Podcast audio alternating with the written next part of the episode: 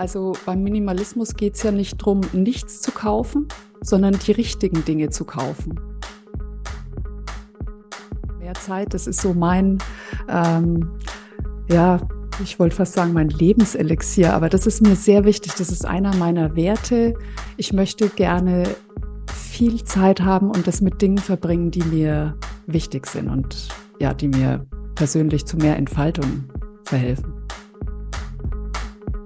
viele sagen, ja, damit seid ihr ja eigentlich genau oder blast ihr genau in dieses Horn der SelbstoptimiererInnen. Ähm, würdest du sagen, das stimmt? Ist, ist Minimalismus anstrengend und Selbstoptimierung? Ich glaube, wenn man mehr auf Qualität statt auf Quantität setzt, glaube ich, gleicht sich das aus wirtschaftlich.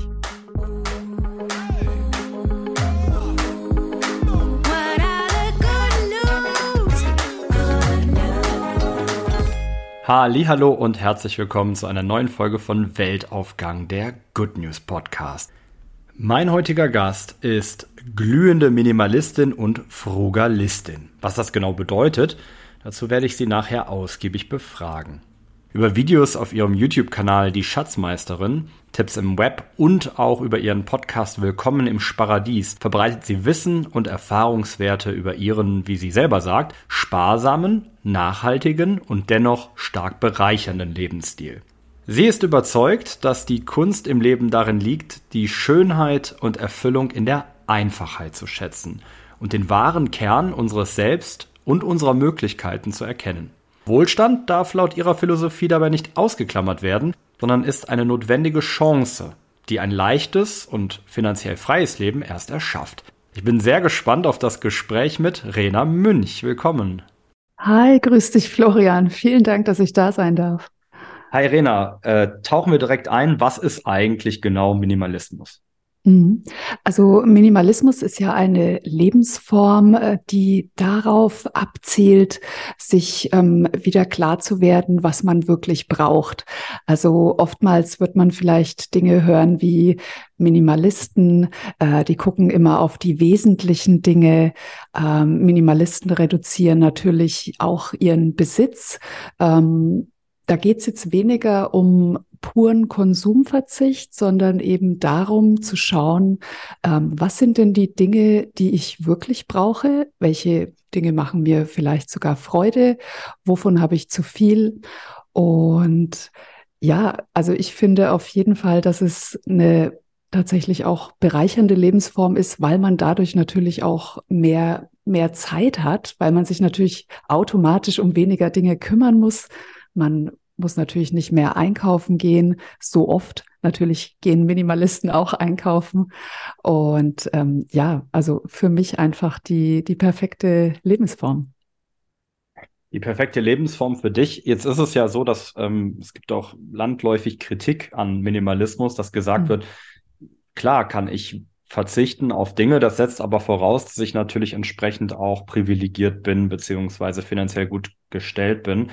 Und das minimalistische Lebensform für viele Menschen, die sich überlegen müssen am Ende des Monats, wie kann ich mir noch Lebensmittel leisten, dass das eher schon fast einen ironischen Touch hat. Was würdest du diesen Menschen begegnen? Mhm. Also erstmal, es gibt ja nicht so per se den Minimalismus. Also dass man jetzt sagt, ähm, jemand, der in einer bestimmten Wohnung oder in einem Haus lebt von einer bestimmten Größe mit einer ähm, expliziten Anzahl an Dingen, das ist dann der oder die Minimalistin. Ja, das gibt's so nicht, sondern jeder definiert den Minimalismus für sich ähm, ich würde es so ein bisschen aufspalten in zwei verschiedene Rubriken. Da gibt es dann einmal so die, ich nenne es mal die ästhetischen Minimalisten. Das sind dann die, die das so in ihrer Wohnung und ähm, mit ihrem Kleidungsstil praktizieren. Die möchten einfach ähm, ein schönes Ambiente zu Hause. Die wollen vielleicht auch qualitativ hochwertige Möbel. Ähm, da kommen dann oft auch Begriffe wie Feng Shui vielleicht äh, auf einen zu. Und dann gibt's die Minimalisten, die sagen ganz klar, ähm, ich möchte einfach weniger kaufen, weil ich auch mein Innen, also wie es mir selbst geht. Da möchte ich ein bisschen ran und mehr an dieses Mindset hin. Da geht es dann weniger um die Optik, sondern einfach um die Freiheit. Also deshalb würde ich jetzt nicht unbedingt sagen, dass das so ähm, mit ja, dass das ein Privileg ist. Also jeder für sich definiert ja seine Art von Minimalismus. Das heißt, wenn ich dich richtig verstehe, dann gibt es schon diesen, ich nenne das jetzt mal ein bisschen äh, auf die Spitze getrieben Lifestyle-Minimalismus. Mhm. Ähm, ich denke da zum Beispiel aber auch an Japan. Das ist ja so ein bisschen das mhm. Mutterland, glaube ich, des Minimalismus. Also vom mittelalterlichen Zen-Buddhismus. Ne? Ich kenne da den Mönch äh, Senno Rikyu, wenn ich das richtig ausspreche. Der mhm. hat ja die, die wir heute noch kennen, die moderne Teezeremonie eigentlich entwickelt, indem er diesen damals chinesischen Prunk auf das Wesentliche reduzierte, aber mhm. ja bis hin eigentlich heute zu Netflix-Shows wie äh, Marie Kondo oder vielleicht auch die weltberühmten äh, Produktdesigns von Kenya Hara oder Naoto Fukusawa. Mhm. Und da wäre jetzt für mich so ein bisschen die Frage, wenn, wenn ich mir das anschaue, jetzt gerade mal erstmal noch in diesem äh, Lifestyle-Minimalismus, da gibt es eben auch nochmal Kritik. Und zwar wird oft gesagt, naja, aber innerhalb dieses Bereiches ist es ja so, dass gerade die, die viel über Minimalismus reden, dann ja eigentlich auf der anderen Seite häufig damit Geld verdienen und wiederum eigentlich auch ähm, Konsumprodukte schaffen. Ähm, wie mhm. würdest du das bewerten? Du bist ja auch beruflich in dem Bereich unterwegs. Mhm. Wie ist deine Meinung ähm, zu dieser Kritik? Mhm. Das ist natürlich schwierig immer ähm, mit dem mit den Konsumprodukten. Also es gibt ja, ich sag mal, vielleicht meinst du jetzt auch, ich sag mal, Influencer beziehungsweise Minimalisten, die sich mit dem Thema Capsule Wardrobe beschäftigen. Ähm, da geht es natürlich um einen Kleidungsstil, der zwar reduziert ist, aber sich schon auf hochwertige, fair gehandelte Mode ähm, stützt und ich sag mal so, also beim Minimalismus geht es ja nicht drum, nichts zu kaufen, sondern die richtigen Dinge zu kaufen. Und ja, Konsum, also man kann natürlich auch sagen, äh, Lebensmittel, da müssen wir ja, wir müssen alle essen, wir müssen alle trinken. Also das sind so Dinge, da kann man auch im Grunde, ich sag mal, minimalistischer werden, indem man sagt, ich ähm, kaufe wirklich regionale Produkte. Ich schaue vielleicht dass ich meine Dinge, die ich im Kühlschrank habe, dass ich die verbrauche, bevor ich neu kaufe. Also das ist ja auch schon eine Form von Minimalismus, die eigentlich mehr eine Mindset-Sache ist, als dass es jetzt ähm, ja, heißt, das sind die Minimalisten, die, die kaufen nichts, die haben immer einen leeren Kühlschrank. Also so ist es ja nicht. Genau, das heißt, und dann sind mhm. wir bei der anderen Strömung, von der du sprachst, wo man eigentlich auch schon mitten im Thema Nachhaltigkeit natürlich auch mhm. ist. Also Nachhaltigkeit mit all seinen Facetten, sowohl was den eigentlichen tatsächlichen Konsum angeht, also Lieferketten zum Beispiel, als mhm. auch, ähm, wie du sagtest, das Ein Eingangs, ähm, ja, das eigene Leben aufräumen. Hast du da Tipps, wie eine Person, die das noch nie gemacht hat oder sich noch nie damit beschäftigt hat, den Einstieg finden kann? Mhm. Also ein guter Einstieg ist auf jeden Fall immer, sich ein Ziel zu setzen. Das ist jetzt ja ganz gleich, ob das jetzt für einen Minimalismus gilt oder für sonst irgendeine Sache, die man möchte. Ähm, man sollte eine Vision vielleicht davon kreieren, wie man im Außen erstmal leben möchte. Ich habe die Erfahrung gemacht, dass viele zum Minimalismus tatsächlich finden über den Kleiderschrank. Also da, das ist so der Ort, wo vielen auffällt, hm, da irgendwie habe ich da zu viele Dinge. Ich ziehe wirklich nicht alles an. Bei manchen ist es ja so, die haben ja teilweise noch die gelabelten Kleidungsstücke drin hängen, weil sie die einfach nur kaufen aus einer Gewohnheit raus oder vielleicht als Kompensation für irgendwas. Und wenn das mal auffällt und ja, wenn man da mal rangeht, dann äh, sollte man, finde ich, erstmal da starten. Also erstmal im Außen. Ich würde immer sagen, der Kleiderschrank ist der beste Ort. Dann könnte man sich zum Beispiel ja visualisieren, wie möchte ich denn leben? Also wie soll denn mein Zuhause aussehen?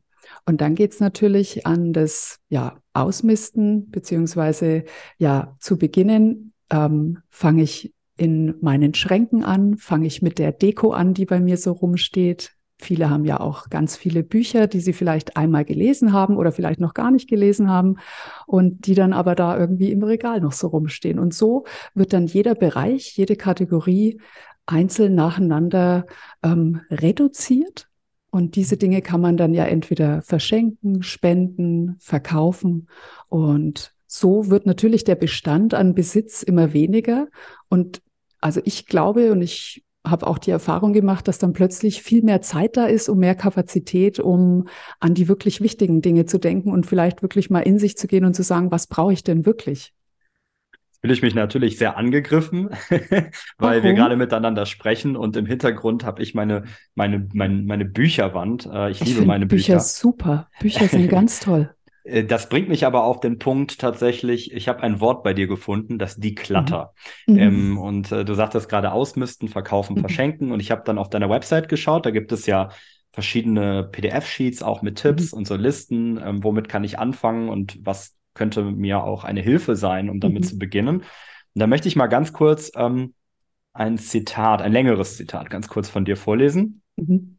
Ähm, das zeigt auch, glaube ich, so ein bisschen, wie du deine Worte wählst ähm, im Verbreiten deiner Tipps. Alles, was du so findest, nicht mehr brauchst und das ist mehr als du denkst, Zwinker Smiley, wird ab jetzt verkauft. Ob eBay, Trödelmarkt oder über die Zeitung. Ärmel hochkrempeln, Kartons befüllen und los geht's. Mit deinem Stuff-Verkäufen baust du dir so ein schönes Sümmchen auf, das dich nebenbei noch von dem ganzen Klatter befreit. Win-Win würde ich das nennen. Mehr Cash in the Tash und weniger Krimskrams. Schreib einfach rein, was für Nippes alles verkauft wurde und äh, wie viel du eingenommen hast. So sind deine Erfolge übersichtlicher und du kannst außerdem noch richtig stolz auf dich sein. Ja, das ist sogar Pflicht bei die Schatzmeisterin. Du bist toll und das gehört gefeiert. Also raus mit dem Zeug und rein mit der Knete. Knete ist absichtlich gewählt, weil Geld formbar ist und zwar in unsere Richtung, Zwinker Smiley. Und Klöpferchen auf die eigene Schultern. Wenn du das geschafft hast, dann schaffst du noch viel mehr.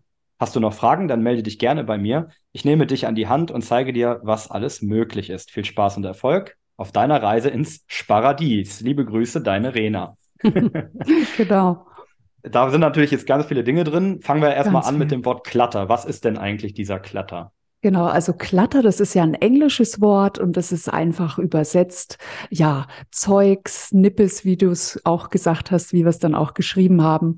Und ich finde dieses Wort so passend, weil ähm, für mich hat es so einen Klang. Also ich bin irgendwie so ein auditiver Mensch und ähm, Klatter, das finde ich, das klingt schon so wie Klackern, wie ja, dass da irgendwas dauernd wackelt und nicht wirklich passt. Und äh, dieses ganze, ja, dieses Krimskrams. Diese eine große Schublade, die wir aufmachen machen, wo dann alles Ganz Zeug drin ist. Genau, und dann klackert es, wenn man da eben sucht und wühlt. Und äh, das möchte ich eigentlich immer damit ausdrücken. Deshalb finde ich den, äh, den Begriff Klatter und das Deklattern, das ist ja auch wieder Englisch, das ist das Verb, ähm, finde ich sehr passend. Und ja, ausmisten, ich verwende es mittlerweile sehr oft, weil es natürlich bei uns hier äh, geläufiger ist und jeder was damit anfangen kann. Ich finde es nicht so schön, weil das Wort Mist drin ist. Aber ja, um das ähm, besser und schneller zu klären, natürlich ausmisten, aber es ist einfach ein Synonym für die Klattern. Das ist ein und dieselbe Sache. Jetzt bist du ja in dieser Aufforderung extrem positiv. Du schreibst ja hier mhm. ganz explizit, das Klöpferchen auf die eigene Schulter mhm. ist ganz, ganz wichtig. Ähm, das trifft sich natürlich wieder hier im Weltaufgang-Podcast und mit dem Good News Magazin mhm. sehr gut weil wir ja auch der Meinung sind, dass es extrem wichtig ist, Menschen zu ermuntern, zu inspirieren, ähm, ja, und auch einfach äh, zu erhellen. Ähm, wie, inwieweit funktioniert das denn jetzt in deinem speziellen Beispiel mit dem Minimalismus? Also ich finde, ähm, deshalb habe ich die Worte auch so gewählt für diese spezielle PDF, beziehungsweise du wirst es wahrscheinlich bei allen PDFs immer mal so ein bisschen so ähnlich finden. Äh, ich finde, Aufräumen macht Spaß, Ordnung macht Spaß, weniger zu besitzen. Also ich möchte damit einfach zeigen, dass es dass es eine gute Sache ist. Also wie ihr so eben auch bei Good News Magazin, wie ihr da so vorgeht.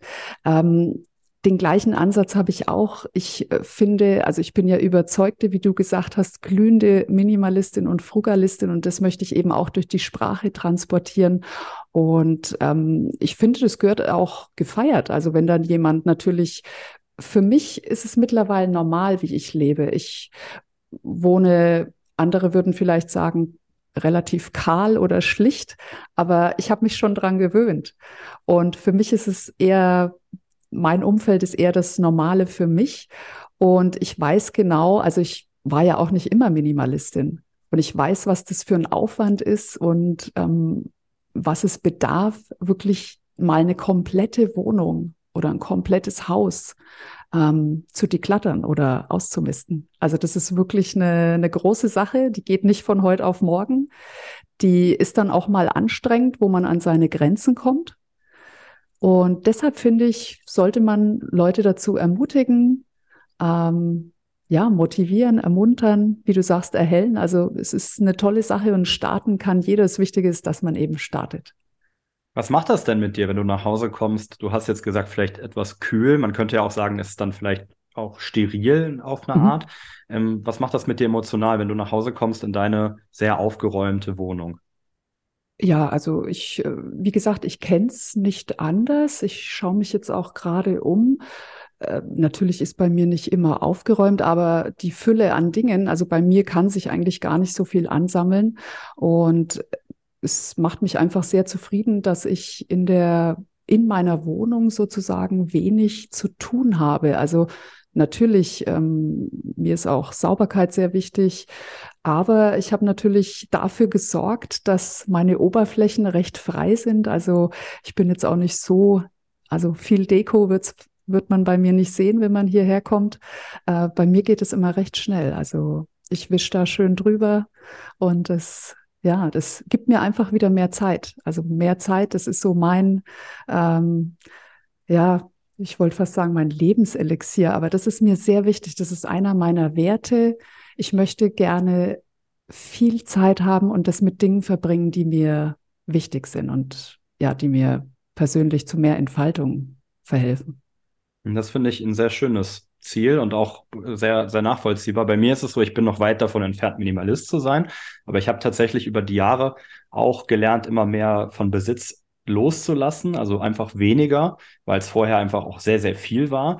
Ähm, und ich kann vielleicht noch sagen, bei mir ist es auch so, dass ich dann merke, ähm, wenn ich jetzt zum Beispiel meine Küche schaue, die einfach mittlerweile relativ minimalistisch eingerichtet ist, dass ich dann auch sofort mehr ja, eine Zeit nicht nur für Dinge habe, die ich tun möchte, sondern auch ähm, Gedanken sich auch verändern, finde ich, mhm. dass äh, man plötzlich seine, seine Gedankenwelt auf was ganz anderes richtet, weil man eben nicht mehr damit beschäftigt ist, irgendwelche Dinge irgendwo hinzuräumen oder, ah ja, das musste ich noch machen und das liegt noch da und das muss noch aufgebaut werden, sondern dass man eben, ähm, ja, in sich selber so einen Prozess startet, ähm, wieder die Gedanken zu ordnen auf das, was eigentlich zählt. Das finde ich ganz interessant auch noch.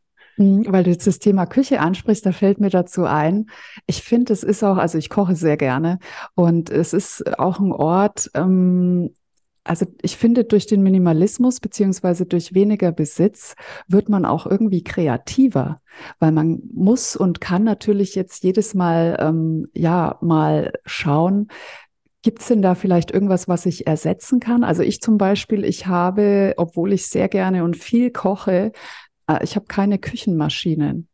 Also ich knete alles von Hand und wenn das Rezept sagt, zehn Minuten kneten, dann mache ich das. Das ist also, das darf, darf jeder mal gerne ausprobieren. Das ist ein Workout.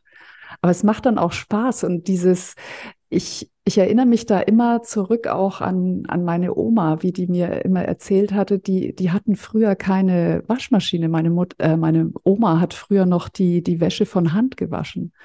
Und sie sagt, natürlich ist es eine Erleichterung. Also es ist jetzt nicht mein Erstreben, keine Waschmaschine zu haben, aber ich meine jetzt mit den eigenen Händen dann etwas zu erschaffen und beim Kochen gelingt mir das halt sehr gut. Das ist noch der Aufwand, den ich so, ich sag mal, auf mich nehme, weil es mir Spaß macht mittlerweile. Das finde ich wirklich sehr bereichernd. Eine gute Freundin, äh, liebe Grüße an Annika an dieser Stelle, die hat einen ganz wunderbaren Artikel mal geschrieben über die Stärke von Do-it-yourself, also Dinge selber machen. Und ich finde, und sie schreibt vor allem darüber, dass Selbstmachen auch politisch ist. Das fand ich ganz spannend. Ähm, und äh, bei mir geht's genauso. Ich mache das tatsächlich auch so, weil ich einfach zu selten jetzt eine Küchenmaschine bräuchte, dass ich dann sage, meistens würde ich das immer mit der Hand machen, weil für mich aber auch Kochen etwas sehr Meditatives ist. Das ist mhm. wirklich eine Zeit, wo ich auch kreativ bin, wo ich improvisiere und wo ich einfach mhm. nur vielleicht Musik höre oder irgendwas mache, aber dann einfach Zeit für mich habe ähm, und Gedanken wandern lasse. Und äh, das fand ich jetzt ganz spannend, was du sagst, dieses äh, ja weniger zu haben, also nicht diese vielen Hilfsmittel zu haben, Und ähm, wenn wir jetzt wieder auf die Großmutter zurückgehen, bei mir war es zum Beispiel auch die Urgroßmutter und auch die Oma, die haben noch wirklich mit dem Waschbrett gewaschen mhm. und äh, gemangelt vor allem, was, was wahnsinnig viel Arbeit war. Und ich finde, das zeigt dann auch immer, wie viel Arbeit da drin steckt und zeigt auch ja. den Wert der einzelnen Dinge. Also warum, man ärgert sich dann vielleicht, wenn bei der Konditorin um die Ecke die Torte sehr teuer ist, aber macht mal mhm. selber so eine mhm. Motivtorte, mhm. wirklich jeden Schritt äh, von das Hand, dann weiß man das einfach auch viel mehr zu schätzen, ja, diese Dinge. Absolut. Genau, bevor wir jetzt aber abrutschen in ähm, nur persönliche Beispiele, möchte ich jetzt nochmal die Gelegenheit nutzen und noch ein bisschen Teufelsanwalt spielen. Das darf ich ja in meinem Podcast hier tun. Ähm, wir sind so langsam vor der Adventszeit. Wir treten ganz langsam in die Vorweihnachtszeit ein. Mhm. Das ist natürlich die wichtigste Zeit des Jahres für den Einzelhandel und auch für gemeinnützige Organisationen, denn die Menschen sind eigentlich in dieser Zeit in Spendierlaune. Es wird mhm. viel mehr gekauft, es wird auch eher gespendet. Wie sähe denn Weihnachten aus, wenn du bestimmen dürftest, wie das ablaufen oh, würde? Bestimmen. Oh, ich möchte gar nichts bestimmen. Ich finde mal, jeder sollte das tun, was für ihn richtig ist, aber natürlich bewusst. Aber wenn ich es bestimmen müsste, also eine Sache, an die ich jetzt nur mal denke, das tut mir jedes Jahr in der Seele weh und das ist nach Weihnachten. Das sind diese Friedhöfe auf, an den Ecken der Straßen, das sind die Weihnachtsbäume, die dort landen. Also das ist eine Sache, ich kann es verstehen. Ich, ich liebe auch Weihnachtsbäume. Ich finde die wunderschön. Und als Kind natürlich habe ich mich sehr gefreut, als meine Eltern mich da überrascht haben am 24. und ich noch ähm, mit, äh, mit der Mama noch mal raus zum Spazieren ging. Und als ich kam, stand da der Weihnachtsbaum dekoriert, hat mich sehr gefreut. Ich fand es herrlich. Und heute denke ich mir, ja, muss das denn sein, jedes Jahr so ein, ja, so ein Baum, der tatsächlich, ich glaube, 10 bis 15 Jahre braucht er ja, bis der so eine Höhe von 1,50 Meter hat oder zwei Meter. Ähm, das wäre eine Sache, die gäbe es bei mir, ich sag mal, am besten nicht oder weniger, also bewusster. Ähm, es gibt viele Optionen. Also man, man kann sich, ich habe jetzt neulich mit jemand gesprochen, die, ähm, die bastelt sich immer einen Weihnachtsbaum selbst aus ähm, Zweigen und so weiter. Finde ich eine ganz nette Idee. Ein weiteres Thema ist natürlich das Schenken. Also warum muss das Schenken immer verbunden sein mit Dingen, die man kauft. Also man könnte ja vielleicht, wie du schon gesagt hast, dieses ganze DIY-Thema aufgreifen und sagen, ich ähm, ich mache vielleicht was mit den eigenen Händen. Ich, also ich zum Beispiel, ich ähm, nehme sehr gerne Naturkosmetik, die mache ich mir selbst aus Shea-Butter, Kokosöl, sich einfach mal irgend so ein Rezept suchen und dann andere mit so etwas vielleicht ähm, beschenken. Also das wären jetzt vielleicht so die spontanen Dinge, die mir einfallen zu Weihnachten. Es ist ja aber tatsächlich so, dass in Wirklichkeit die Menschen natürlich konsumieren wie verrückt. Ähm, mm. Die Shopping Malls, die Einkaufsstraßen sind voll. Ja. Menschen kaufen unglaublich viel an Weihnachten. Mhm. Ähm, jetzt ist es ja auch so, ich sagte ja gerade Anwaltsteufel, es ist aber auch so, dass jetzt WirtschaftswissenschaftlerInnen würden sagen, das ist ja auch wichtig, weil das generiert auch Wohlstand und ohne diesen Wohlstand ging es uns schlecht. Ähm, das heißt, wir brauchen auch ein Stück weit diesen Konsum. Leute, da hängen auch Existenzen dran. Ich sage das gerade NGOs zum Beispiel, was die Spenden angeht, aber eben auch mhm. Einzelhandel. Ähm, die Verkäufe an Weihnachten sind teilweise das wichtigste Geschäft des Jahres. Ähm, mhm. Wie setzt du dich damit auseinander, mit solchen, ja, das sind ja eigentlich Ambiguitäten. Mhm. Also wie ich ja schon am Anfang gesagt habe, beim Minimalismus geht es ja nicht darum, nichts zu kaufen. Also dieser Konsumverzicht, ähm, das, das bin ich auch nicht. Es geht darum, die richtigen Dinge zu kaufen. Und wenn man mal wirklich auf Qualität achtet, also ähm, als wir in unsere neue Wohnung gezogen sind, ähm, da haben wir eben gesagt, okay, wir wollen es jetzt einmal richtig machen. Und wir hatten auch davor schon, ich sag mal, wenige Möbelstücke, aber wir haben uns dann hier tatsächlich ähm, hochwertige, qualitativ, ja, nachhaltige Möbel ähm, gekauft. Äh, wir haben die teilweise von einem Schreiner auch anpassen lassen. Also wir haben eben auf diese Art und Weise unser Geld ausgegeben und mit Sicherheit mehr als wenn man jetzt, ich sag's jetzt mal, in einem bestimmten Möbelhaus sich günstig jede Saison, ähm, immer wenn man mal nach zwei Jahren keine Lust mehr drauf hat, was Neues kauft. Also ich glaube, wenn man mehr auf Qualität statt auf Quantität setzt, tut es, glaube ich, gleicht sich das aus wirtschaftlich. Ich finde, da gibt es auch noch ein ganz schönes Bild dafür, wenn ich mir dann immer anschaue, was für Menschenmassen wirklich in die mhm. Geschäfte strömen. So in der Weihnachtszeit, da wird mir ganz mulmig mhm. tatsächlich. Mhm. Und da gibt es in der Schildergasse in Köln, das ist so die mit Abstand betriebsa betriebsamste, sag ich mal, Konsummeile der Stadt. Mhm. Und übrigens auch laut einiger Statistiken oder Studien wohl auch die meistbesuchteste, meistbesuchte Einkaufsstraße Europas.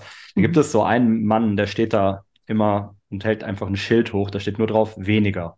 Oh, und das ist natürlich, ja. Hast du schon mal mit ihm gesprochen? Nee, ich habe tatsächlich noch nicht Messages? mit ihm gesprochen. Okay. Aber ich, äh, ja, ich finde, das ist natürlich im wahrsten Sinne des Wortes eine plakative Botschaft, aber eben auch eine mhm. sehr wirkmächtige Botschaft, ne? Ja, absolut. Also ähm, weniger ist mehr. Den Spruch kennt jeder. Ich glaube, jeder weiß, was damit gemeint ist. Und ähm, ja, es ist nur schwierig für viele, das in ihr Leben zu bringen.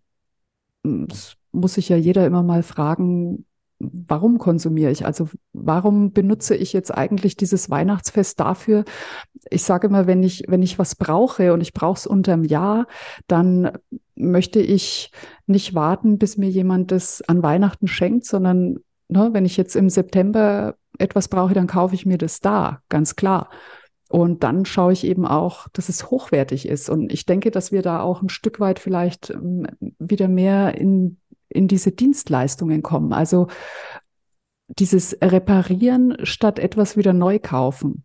Das würde ja dann wirtschaftlich auch Dienstleistern helfen. Also es ist immer die Frage, wie kaufe ich ein? Vielleicht müssen wir einfach überlegen, nicht mehr oder weniger einzukaufen, sondern anders einzukaufen. Und ähm, trotzdem gibt's, gibst du ja auch Tipps zum Beispiel zum sogenannten No-Buy-Month, also so, dass man mhm. so einen ganzen Monat hat, wo man nicht einkauft. Wie würde das denn funktionieren?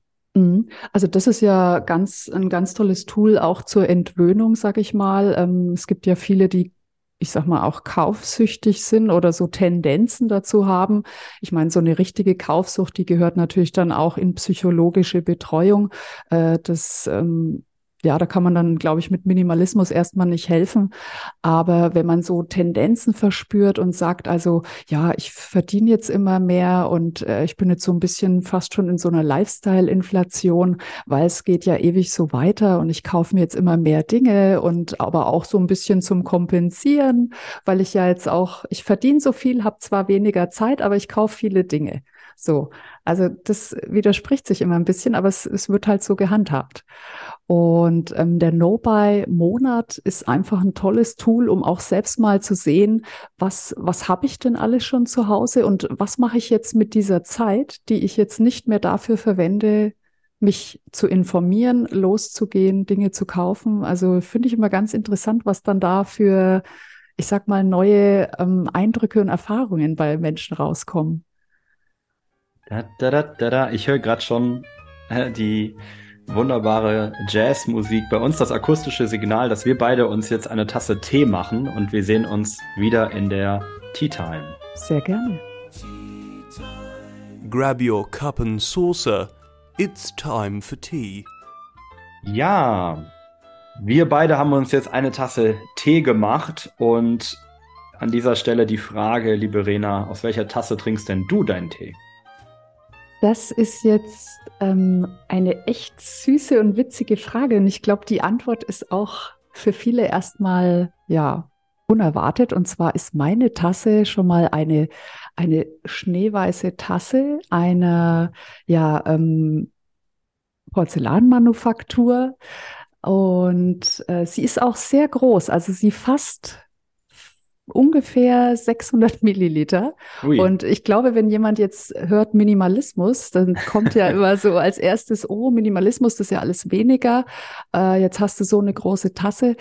Ähm, das hat den Grund, ich, ja, ich trinke sehr gerne auch Tee aber auch sonst Getränke und dann äh, möchte ich auch lange davon was haben. Ich trinke auch gerne sehr viel und ähm, das mit der Tasse, weil das habe ich jetzt ja explizit deshalb erwähnt, ähm, weil wir damals, als wir ja uns minimalisiert haben. Ich hatte ja früher auch ganz, ganz viele Tassen, diese Sammlungen, diese Geschenke, die man so bekommt. Und da habe ich dann einmal klar Schiff gemacht und habe die alle, diese verschiedenen Motivtassen und keine passte zur anderen, die habe ich dann mal irgendwann äh, verbannt. Und dann haben wir uns eben ja hochwertiges, qualitativ hochwertiges ähm, Porzellan gekauft. Das äh, war uns einfach wichtig, da eben die Qualität ähm, ja in unser Leben zu bringen. Also wir? Das, ich? Und, ich und mein Mann, genau. Ah, ja. Und ihr, ja. habt, ihr seid dann los und habt euch dieses Porzellan gekauft? Ja, wir haben uns halt erstmal ähm, ja, erkundigt, ähm, was, was wollen wir? Und dann sind wir auch in der Recherche drauf gestoßen, dass es ja da, also ich fand es sehr interessant. Ähm, also das gilt ja nicht nur für Tassen, sondern dann auch für, für Teller. Ähm, es gibt ja da auch äh, ja, verschiedenste, ich sag mal, Lebensmodelle. Also es gibt ja Menschen, die sich alle zwei Jahre aus designtechnischen Gründen andere Teller kaufen oder weil dann vielleicht dieser Lack abgeht. Äh, und dieser, diese Beschichtung, die die Porzellan oder ähm, Geschirr so hat, ähm, die geht deshalb weg, weil die, ähm, die nicht hochwertigen Produkte, die werden ja eingebrannt. Und die werden bei einer niedrigeren Temperatur eingebrannt und deshalb, wenn man die dann oft spült, geht dieser Lack ab und dann ist man fast schon gezwungen, nach zwei Jahren sich was Neues zu kaufen, weil das ja dann, ne, das sieht ja dann nicht mehr aus. Und deshalb haben wir uns eben entschieden für was Hochwertiges und auch noch, ähm, ja, ich will jetzt keine Werbung machen, aber es ist äh, hier aus der Oberpfalz ähm, relativ Darfst du ruhig sagen, wir haben ja keine Werbepartnerschaft. Ach so, ja, ich auch nicht. Also das ist hier keine Werbung, das ist äh, Seltmann-Weiden. Das ja, hör mal, Seltmann Weiden kenne ich tatsächlich, interessanterweise, ah, okay. äh, weil meine Mutter ein Riesenfan ist davon. Ah, okay, meine Mutter ja. ähm, wünscht sich seit Jahren schon so ein komplettes Geschirrset mhm. und kann sich mhm. das überhaupt nicht leisten. Das ist also schon mhm. natürlich äh, ne, hochpreisiger, mhm. aber äh, ja, wir wurden traktiert. wir wurden von? traktiert über äh, Jahre damit von meiner Mutter dann über die, die verschiedenen Sets kennenzulernen ah, okay. und dann vielleicht eben, mhm. da sind wir wieder bei Weihnachten. Da aber wünscht sie sich ja, dann schon mal äh, gerne Tassen, einen Teller. Also ja, vielleicht ist das ja ein, das finde ich, ist jetzt zum Beispiel ein Weihnachtsgeschenk oder überhaupt ein Geschenk. Also je nachdem, wie ihr das macht. Das wäre ja jetzt was, ja, wenn sie sich das wünscht, das ist ja wirklich Qualität, es ist was Regionales. Ähm, vielleicht dann mit der Prämisse, dass sie dann äh, die anderen Tassen ein bisschen ausmistet, dann haben wir dieses One-in, One-out-Szenario und dann ist ja alles in Ordnung. Jetzt reden wir ja doch wieder über den Minimalismus. Ja, wir wollten ja eigentlich sorry. ein bisschen privat hier in der Tea Time ja. werden, aber ich finde es ganz interessant. Das ist, glaube ich, die erste Tea Time, wo wir tatsächlich über die Tasse hinaus nicht auf eine Geschichte nur rauskommen, sondern dann tatsächlich auch noch über die Manufaktur äh, mhm. äh, oder Porzellanmanufaktur sprechen. Das äh, ist ja auch ein Novum hier an der Stelle. Ganz cool. Ja, ist doch nice to know. Also ich wusste zum ja. Beispiel gar nicht, dass die aus der Oberpfalz kommen. Das heißt, du bist aus der Oberpfalz und du nee, bist dann ähm, da. Also Nein. ich bin aus, aus Franken, ähm, aus äh, Mittelfranken, aber es ist so circa eine Stunde von hier weg, Weiden. Deshalb, ja, man, man kennt es hier in der Region. Wenn man jetzt sagt, in Weiden, dann fährt man halt in einer Stunde dahin.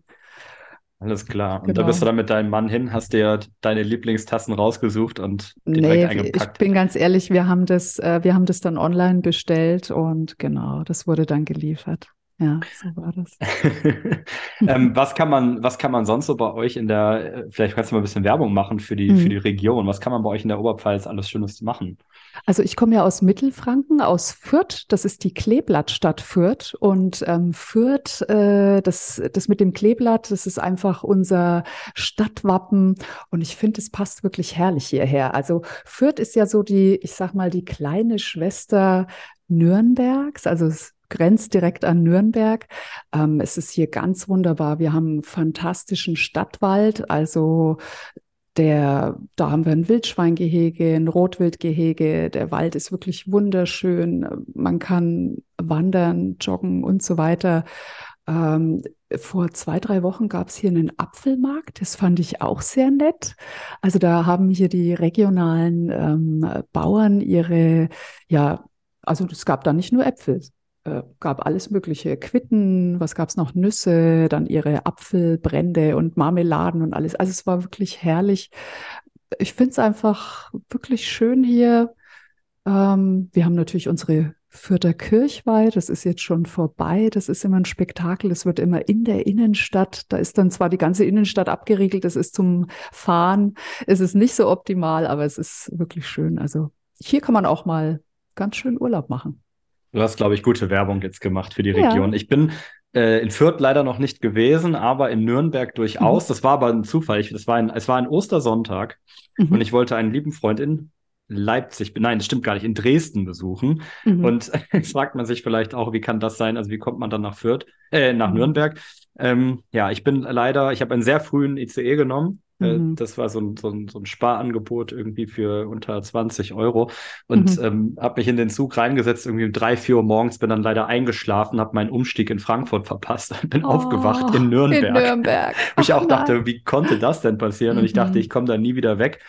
Hab's dann aber mit Regionalbahn tatsächlich doch von Nürnberg noch nach Dresden geschafft und das auch nur zwei, drei Stunden später als geplant. Also es ging oh, voll. Ja. Ähm, Oder hast du nur den Bahnhof gesehen? Nee, ich habe äh, dann lange warten müssen, um, mhm. den, äh, um die Re erste Regionalbahn zu nehmen und hatte dann tatsächlich drei Stunden, dreieinhalb Stunden mhm. Zeit, äh, mir Nürnberg mal ein bisschen anzuschauen. Und äh, bisschen in die Stadt, Stadt rein. Ja, ja wahnsinnig. Warst du auf der Burg auch oder? Auf der Burg drauf nicht, war ja Ostersonntag. Ich glaube, es hatte irgendwie alles zu. Ah ja, das kann natürlich sein. Aber es ist trotzdem eine Augenweide gewesen, so sich diesem ja, klein, sehr klein und beschaulich, aber mhm. imposant, ja. Schöne Region, ja. Ich mag es auch. Bevor wir uns jetzt verquatschen, äh, müssen wir natürlich weitermachen. Und äh, ja, jetzt gehen wir mal raus aus unserer Tea Time. Liebe Rena, wir hatten vor der Teepause gesprochen sehr intensiv gesprochen über Minimalismus. Jetzt habe ich aber am Anfang gesagt im Intro, du bist nicht nur Minimalistin, sondern eben auch Frugalistin. Gleiche mhm. Frage, was ist denn eigentlich Frugalismus? Frugalismus ist einfach ein sparsamer Lebensstil. Also Frugalisten versuchen so viel Geld wie möglich zu sparen durch verschiedene Ansätze, um dieses Geld dann ähm, gewinnbringend anzulegen. Also das ist ganz wichtig dabei. Es ist jetzt nicht so, dass man hier nur spart und auf Angebote guckt. Ähm, das kann man durchaus auch machen. Viele Frugalisten versuchen sich natürlich ähm, diverse Einkommensströme zu erschaffen, verschiedene, ich sage jetzt mal, Nebentätigkeiten, ähm, ja, zu zu schaffen, um dadurch eben einen passiven oder aktiven Geldstrom äh, ja, zu generieren. Das heißt, Frugalismus ist nicht nur für Menschen, die sehr viel Geld, sehr viel Kapital haben, die dann sagen, das kann ich investieren, sondern ich kann auch sagen, die Studierende in der WG hat mhm. eigentlich nicht viel Einkommen, aber dadurch, dass sie vielleicht ähm, häufiger und bewusster minimalistisch mhm. Produkte vielleicht auch mal auslässt, nicht kauft oder mhm. ähm, äh, nur ganz bewusst Produkte kauft, kann sie durchaus Geld sparen, dass sie dann aber sofort wieder investiert? Ganz genau. Also natürlich auch durch das ähm, Weglassen und Reduzieren, aber wie gesagt auch vielleicht sich Gedanken machen, was, was kann ich denn? Also habe ich vielleicht irgendein Talent, eine Fähigkeit, dass ich dann umwandeln kann in vielleicht eine Dienstleistung? Kann ich vielleicht gut schreiben und werde Autor? Also äh, ich weiß, dass das immer gesucht wird. Es gibt tatsächlich auch ähm, Ghostwriting ist vielleicht eine Sache für, für Menschen, die gerne schreiben. Also nicht jeder Blogartikel, der gelesen wird, ist tatsächlich von dem oder der Autorin.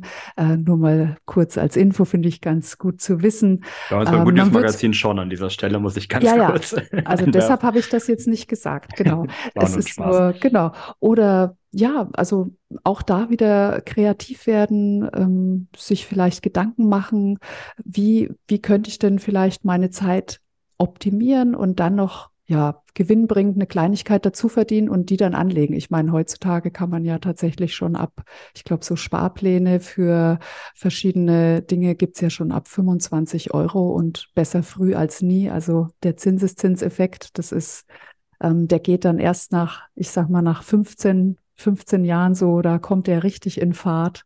Und da lohnt es sich tatsächlich, frühzeitig anzufangen, aber ganz egal. Also Hauptsache, man fängt an. Aber da muss ich jetzt nochmal einhaken. Jetzt hast du natürlich mhm. ganz viele Fachbegriffe nochmal genannt. Mhm. Wir gehen nochmal einen Schritt zurück. Also ich mhm. sagte gerade, auch wenn man nicht viel Geld hat, wir können dann eben erstmal Geld sparen. Jetzt haben wir Geld gespart. Wir haben jetzt den minimalistischen Lebensstil angenommen, ähm, haben decluttert, äh, vielleicht einiges bei eBay Kleinanzeigen, in anderen Versandhäusern, auf dem Flohmarkt verkauft mhm. und haben uns ein kleines Sümmchen angespart. Jetzt sagtest du, also ich kann ganz früh anfangen. Was bedeutet denn dann äh, investieren? Da muss ich doch wahrscheinlich erstmal studiert haben, um das überhaupt zu können. Mhm. Studiert haben nicht, aber auf jeden Fall sich informiert haben. Also jetzt nicht, weil man jetzt auf irgendeiner Plattform oder weil irgendwer jetzt gesagt hat, dieses und jenes ist jetzt der heilige Gral. Zum Beispiel wahrscheinlich ähm, wird man oft hören, ETFs, das ist das neue Ding. Das ist, also neu ist es nicht, aber ETFs, das ist das Mittel der Wahl. Ähm, das mag so sein, aber nur weil man es jetzt hört, nicht sofort nachmachen, sondern sich tatsächlich da kundig machen, Bücher lesen. Es gibt wirklich ganz viel Material auf YouTube, auf, es gibt Blogs darüber. Also sich da wirklich, ich würde sogar fast sagen, ein halbes Jahr bis ein Jahr erstmal wirklich richtig auskennen. Und das ist immer ganz wichtig beim Geld investieren, dass man wirklich weiß, wie funktioniert das? Damit man dann eben nicht, ähm, wie jetzt momentan ist es ja eher so, dass jetzt die Börsen etwas rückläufig sind. Und wenn man jetzt natürlich irgendwie vor einem Jahr, sagen wir mal, sich irgendwie oder vor ja, vor einem Jahr eine Apple-Aktie gekauft hat und sich jetzt wundert, warum geht die runter und jetzt alles wieder verkauft, dann hat man natürlich ein negatives Geschäft gemacht. Und deshalb ist es sehr wichtig zu verstehen, wie Produkte, die man, ja, also Geldanlage, wie das alles funktioniert. Genau, das ist ja ein wahnsinnig verwirrendes Thema, ähm, mhm. weil es einfach wahnsinnig viel ist und weil es auch unterschiedliche Meinungen gibt.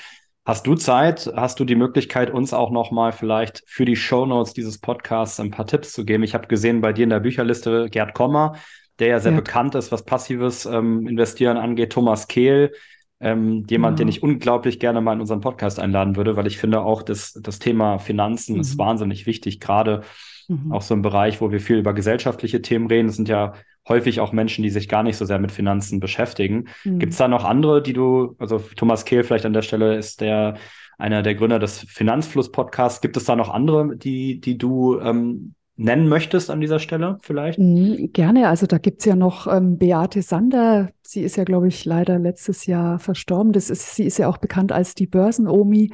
Ähm, also die war da auch sehr engagiert. Es war ja eine, eine Lehrerin, die dann, glaube ich, ich glaube erst ähm, nach der Lehramtszeit. Ich glaube, sie hat tatsächlich erst äh, mit über 60 begonnen zu investieren und war dann auch glaube ich, Millionärin, hat auch mehrere Bücher geschrieben, also Beate Sander.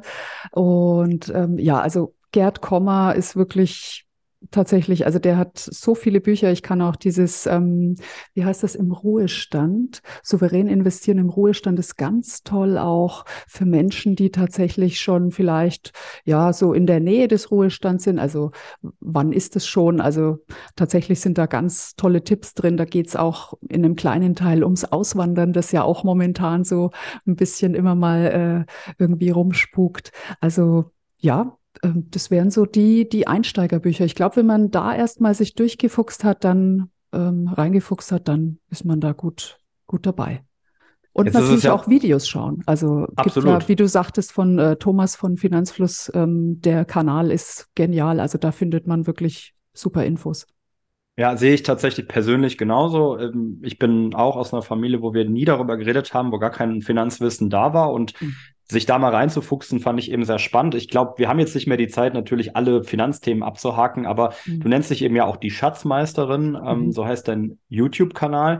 Mhm. Ähm, und dein Podcast heißt ja auch Willkommen im Sparadies. Also das heißt, wir sparen jetzt, das war ja das eine Element, wo wir eben drüber gesprochen haben. Jetzt haben wir das Geld, wollen es investieren und du sagtest gerade ETFs, das müssten wir vielleicht einfach auch nochmal kurz erklären. Was ist eigentlich erstmal ein ETF? Mhm. Ein ETF ist, also die Abkürzung steht für Exchange Traded Fund. Das sind einfach, ähm, ich mache es jetzt mal ganz einfach, also das ist ein Fonds äh, und zwar ähm, ja, sind da zum Beispiel, also es gibt ja verschiedene Fondsgrößen, es sind da ganz viele Unternehmen drin.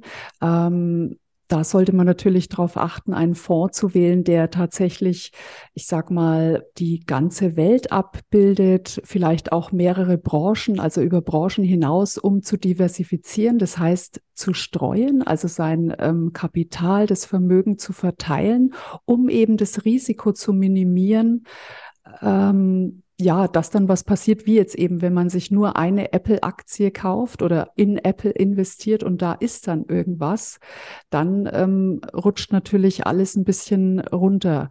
Aber wenn man jetzt natürlich ähm, in bekannte große Fonds mit einer bestimmten Größe investiert, dann ja, ist das Risiko natürlich, wenn jetzt in dem einen Fonds zum Beispiel Apple nur zu drei Prozent oder zwei Prozent vertreten ist, dann ist das Risiko, dass da was passiert, ähm, ausgehebelt, weil ja natürlich die anderen ähm, äh, Unternehmen, die da drin sind, das irgendwie abfedern. Genau. Also man sieht, wir müssen auf jeden Fall mal eine Folge machen, wo wir wirklich intensiv über diese Themen sprechen. Das, was du gerade sagst, ist ja eine Art von Diversifizierung des sogenannten Portfolios. Also das heißt mhm. eben das, das Streuen oder die Streuung des Risikos.